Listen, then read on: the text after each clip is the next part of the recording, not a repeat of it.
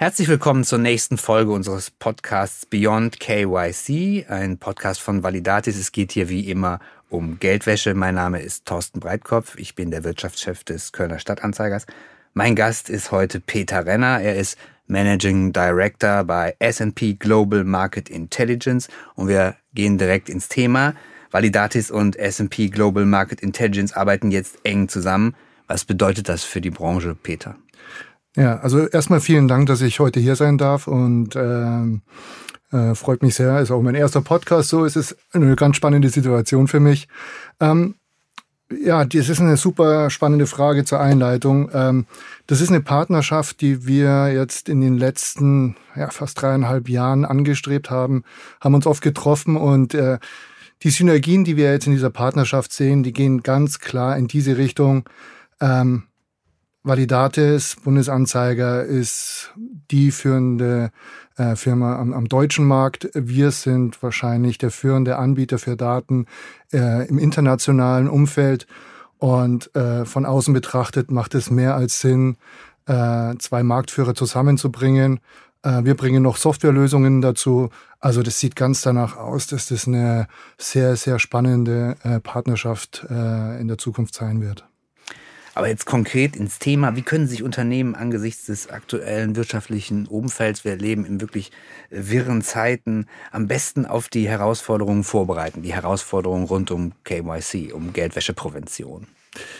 Ja, und du sagst gerade das äh, wirtschaftliche Umfeld. Ähm, das ist eine, eine, ganz entscheidende Frage. Und ähm, es gibt zwei Aspekte, um einen KYC-Prozess zu optimieren oder neu aufzustellen. Das ist einmal, das Budget muss da sein. Äh, KYC ist sehr teuer. Ja, der Prozess ist sehr manuell aktuell noch. Und äh, durch diesen manuellen Prozess, ähm, der ständig erweitert wird durch neue Regulationen oder durch äh, deutlich mehr Kunden, äh, wird dann in sich nochmal teurer. Ja, das heißt, ich brauche mehr Mitarbeiter. So, und das heißt, ich muss ein Budget haben, um diesen Prozess jetzt zukünftig neu aufzustellen. Das heißt, technisch, technologisch, und auch die IT-Architektur anpassen, damit man einfach jetzt sich für die Zukunft vorbereitet. Ähm, und der andere Aspekt ist, ich muss mich jetzt an den regulatorischen Wandel anpassen. Er hat eine Beschleunigung aufgenommen. Man sieht jetzt, AML-Novellen kommen schneller, werden schneller formuliert, äh, Geldwäschegesetz wird schneller formuliert und EU-weit ausgerollt. In Amerika passiert ganz viel unter FinCEN.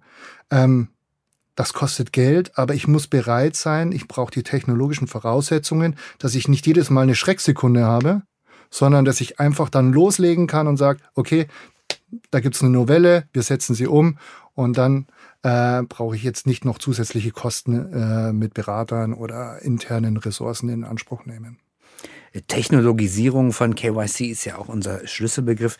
Hast du vielleicht ein einfaches Beispiel, was auch Menschen, die sich nicht täglich mit Geldwäscheprävention beschäftigen, darunter verstehen können unter Technologisierung? Ähm, Technologisierung ist in diesem Bereich mannigfaltig. Ähm, wie ich bereits erwähnt habe, also der Prozess ist oft noch sehr manuell. Ja, aber wirklich händisch? Er ist teilweise sehr händisch. Das heißt, es gibt Mitarbeiter, die entweder ein, ein, ein Telefon in die Hand nehmen und sagen, ich rufe da jetzt mal an und frage nach Daten, die geliefert werden müssen.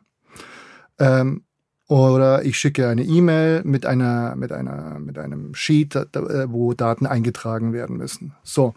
Die Technologisierung läuft jetzt darauf hinaus und da kommen jetzt äh, Validatis und S&P ins Spiel. Äh, es gibt schon unglaublich viele Daten, die frei am Markt verfügbar sind. Die Herausforderung bei diesen Daten wiederum ist, sind sie verifiziert? Das heißt, weiß ich, woher sie kommen und wie alt sie sind. Und da, genau mit dieser Partnerschaft können wir da helfen. Wir können Daten aus Quellen einsammeln.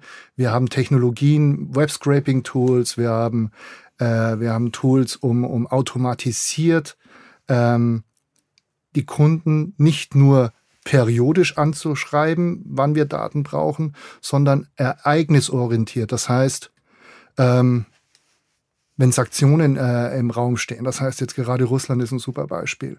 Ja, oder äh, es passiert ganz viel auf der ESG-Ebene. Das heißt, Nachhaltigkeitsthemen fließen in den KYC-Prozess mit ein. Sag einmal unseren Hörern, was ESG ist, wir beide wissen es. Ja, das heißt, ähm, Unternehmen müssen nach gewissen Nachhaltigkeitsprinzipien jetzt reporten. Das heißt, äh, environmental, äh, sustainable und eine Governance um diese Themen herum haben, mhm. dass man einfach als Unternehmen von außen betrachtet alles versucht, bestmöglich in diesen Themen zu agieren. Mhm. Und das fließt in den KYC-Prozess mit ein. Der muss, es gibt, wir haben, wir haben Fälle gesehen, äh, dass Kunden nicht mehr mit Krediten versorgt werden, die diesen Prozess nicht erfüllen. Mhm. Das passiert jetzt. Trotz dieser ganzen finanziellen Ansätze und der, der Technologisierung steht ja trotzdem immer ein Mensch auf beiden Seiten solcher äh, Prozesse. Also im, in, in, deinem, in deiner Branche spricht man von der Nutzererfahrung. Glaubst du, dass die Umsetzung dieser Änderung, dieser Technologisierung das Nutzerverhalten, die Nutzererfahrung ändern wird?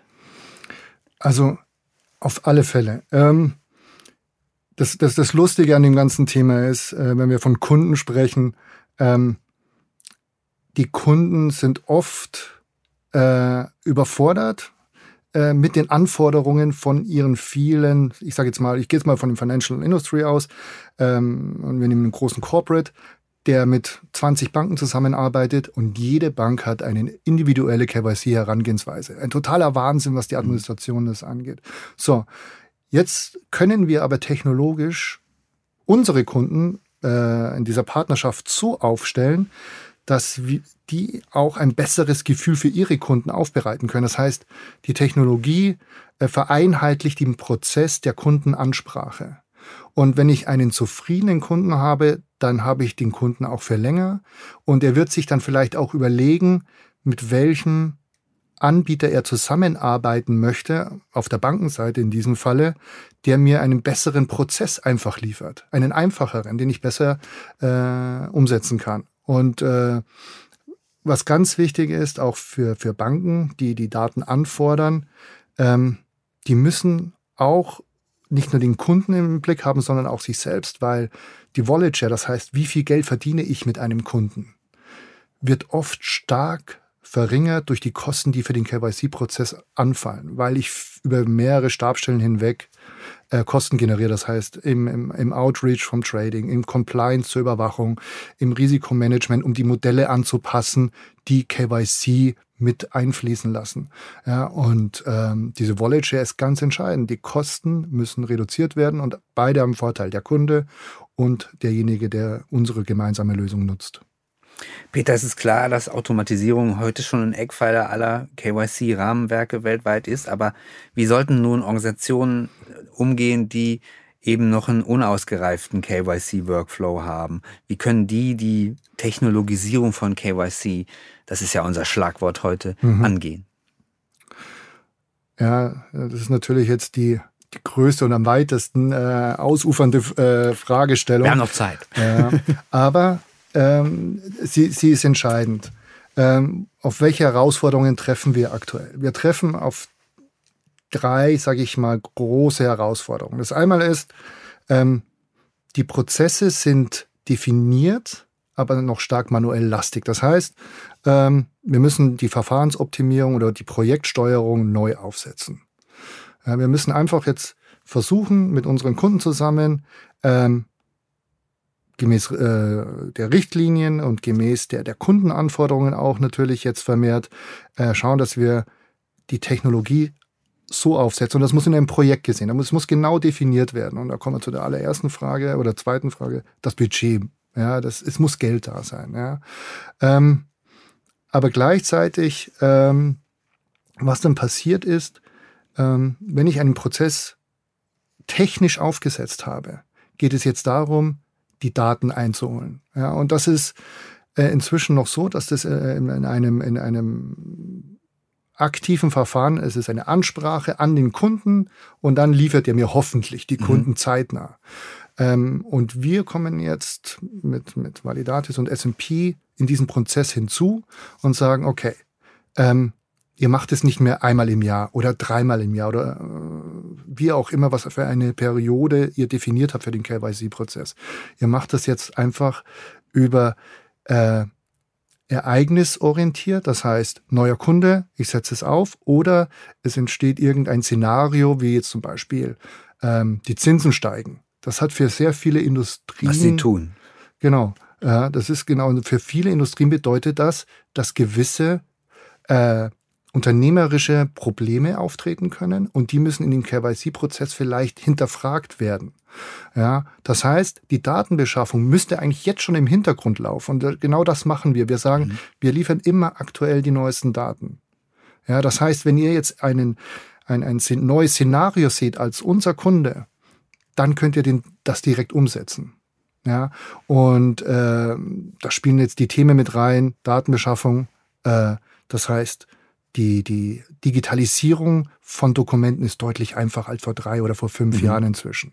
Fintechs bieten da ganz tolle mhm. Lösungen an. Ja, Web-Scraping-Funktionen, das habe ich vorher schon mal angesprochen, ganz entscheidend, dass man verifizierte Quellen aus dem Web heraus nach, nach Informationen absucht.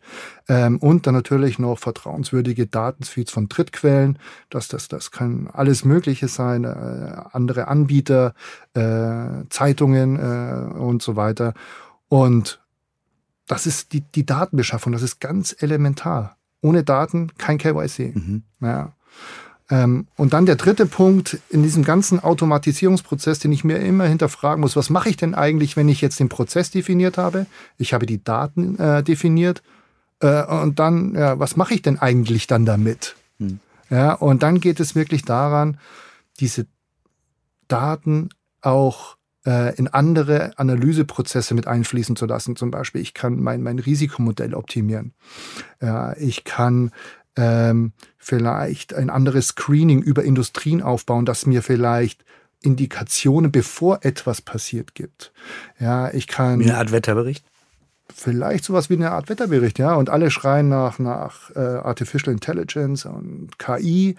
Ähm, das ist alles noch nicht da. Ja, manche sagen, sie haben schon eine KI, aber eigentlich ist es immer ein datenbasiertes Muster. Ja, also die Daten müssen da sein und dann kann ich äh, kluge äh, Algorithmen darum basteln, aber selbstlernend ist es noch nicht. Aber ähm, ich kann wirklich Indikationen aufbauen, wie eine Industrie in einem Szenario agiert. Und wenn wir jetzt das mal vergleichen mit zum Beispiel der BaFin oder der EZB, die ähm, die Banken in einen in, in Szenarios hineinschickt und sagt, zeigt ihr robust genug für die nächste Die berühmten Krise. Stresstests, über die Absolut, wir immer schreiben. Genau, das ist das, genau das ist das Wort Stresstest, ja. Und das könnte ich, wenn ich das, die Prozesse technologisch neu aufgestellt habe und die Daten habe, kann ich diese Stresstests selbst anstoßen und stehe damit dann auf, auf sicheren Beinen, wenn es dann mal vielleicht dazu kommen sollte. Danke, Peter. Das war die nächste Folge von unserem Podcast Beyond KYC von Validatis. Hier geht es um Geldwäsche. Heute war die Technologie, Technologisierung von KYC im Fokus. Mein Name ist Thorsten Breitkopf. Ich bin der Wirtschaftschef vom Kölner Stadtanzeiger. Mein Gast war Peter Renner. Bis zum nächsten Mal. Vielen Dank.